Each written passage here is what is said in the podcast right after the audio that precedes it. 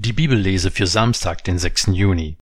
Titus, Kapitel 1 Paulus, Knecht Gottes und Apostel Jesu Christi, gemäß dem Glauben der Auserwählten Gottes und der Erkenntnis der Wahrheit, die der Frömmigkeit entspricht, in der Hoffnung auf das ewige Leben, das Gott, der nicht lügt, schon vor ewigen Zeiten verheißen hat. Zur vorherbestimmten Zeit aber hat er sein Wort offenbart durch die Verkündigung, mit der ich durch den Auftrag Gottes unseres Retters betraut worden bin.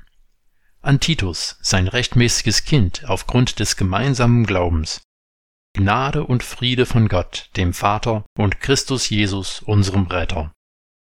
Ich habe dich in Kreta deswegen zurückgelassen, damit du das, was noch zu tun ist, zu Ende führst und in den einzelnen Städten Älteste einsetzt, wie ich dir aufgetragen habe.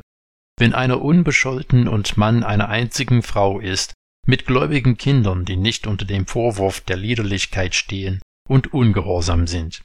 Denn der Bischof muss unbescholten sein aus Halshalter Gottes, nicht überheblich und jähzornig, kein Trinker, nicht gewalttätig, nicht habgierig, sondern gastfreundlich, das Gute liebend, besonnen, gerecht, fromm und beherrscht, einer, der sich an das zuverlässige Wort hält, das der Lehre entspricht, damit er in der Lage ist, in der gesunden Lehre zu unterweisen und die Widersprechenden zu überführen. Denn es gibt viele Ungehorsame, Schwätzer, und die sich nicht fügen wollen, besonders die aus der Beschneidung. Ihnen muss man den Mund stopfen, denn aus übler Gewinnsucht zerstören sie ganze Familien mit ihren falschen Lehren. Einer von ihnen hat als ihr eigener Prophet gesagt, Kreter sind immer Lügner, wilde Tiere, faule Bäuche. Unser Zeugnis ist wahr. Darum weise sie streng zurecht, damit sie im Glauben gesund werden und sich nicht mehr an jüdische Fabeleien halten und an Gebote von Menschen, die sich von der Wahrheit abwenden.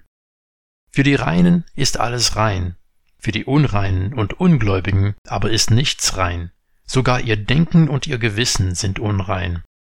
Sie beteuern Gott zu kennen, durch ihr Tun aber verleugnen sie ihn.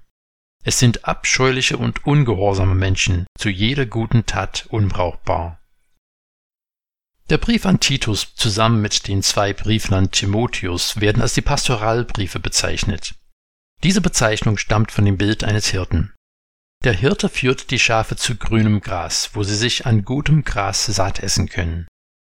In diesen Briefen gibt Paulus seinen Schülern Anweisungen, wie sie mit verschiedenen Fragen in den Gemeinden umgehen sollen. Wenn du die Briefe an Timotheus gelesen hast oder auch die Andachten zu diesen Texten gehört hast, wird dir vielleicht aufgefallen sein, dass in diesem Kapitel Fragen erläutert werden, die wir schon in den Briefen an Timotheus betrachtet haben. Da es hier nicht um eine ausführliche Behandlung des Textes geht, sondern nur ein paar Gedanken dazu, möchte ich heute besonders die ersten Verse dieses Textes bedenken. Es ist üblich, dass Briefe in der Antike mit der Vorstellung des Absenders beginnen und dann den Empfänger nennen. Ähnliches finden wir in anderen Briefen von Paulus im Neuen Testament. Hier ist aber besonders auffällig, dass der Apostel noch nicht mal Titus mit Namen benannt hat, und er hat schon recht ausführlich über seinen Auftrag und die ewige Hoffnung, die ihn antreibt, referiert. In Vers 2 sagt er, in der Hoffnung auf das ewige Leben. So ziemlich jeder Christ könnte diese Hoffnung auch aus dem Stegreif benennen. Es ist zentral für unser Verständnis des christlichen Glaubens, dass wir eine unbeschwerte Ewigkeit im Himmel verbringen werden. Aber was verstehen wir eigentlich darunter? Manche haben nur eine sehr vage Vorstellung. Manche denken, dass sie als kleine Engelchen auf Wolken rumfliegen und Harfe spielen werden.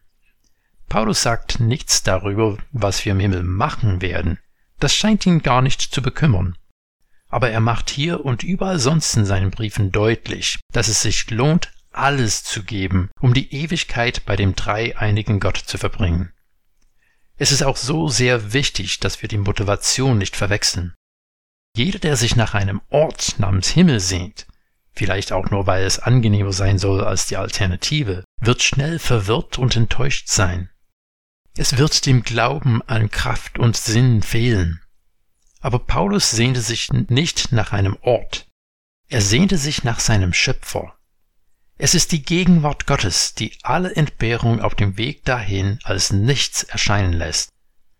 Nur die Sehnsucht nach dieser Beziehung kann unseren Glauben und unser Leben mit Sinn erfüllen und unsere Hoffnung beflügeln. Für Paulus ist auch die Gewissheit des Glaubens grundlegend. In Vers 2 heißt es weiter, in der Hoffnung auf das ewige Leben, das Gott, der nicht lügt, schon vor ewigen Zeiten verheißen hat. Hier sagt er, auf Gott ist Verlass. Er wird seine Verheißung erfüllen und nichts wird ihm aufhalten können. Er hat Abraham eine Verheißung gegeben. Zu Paulus Zeit lag das schon circa 2000 Jahre zurück. Er konnte damals schon auf eine lange Geschichte zurückblicken, in der Gott Verheißung gegeben hat und vieles davon schon erfüllt hat.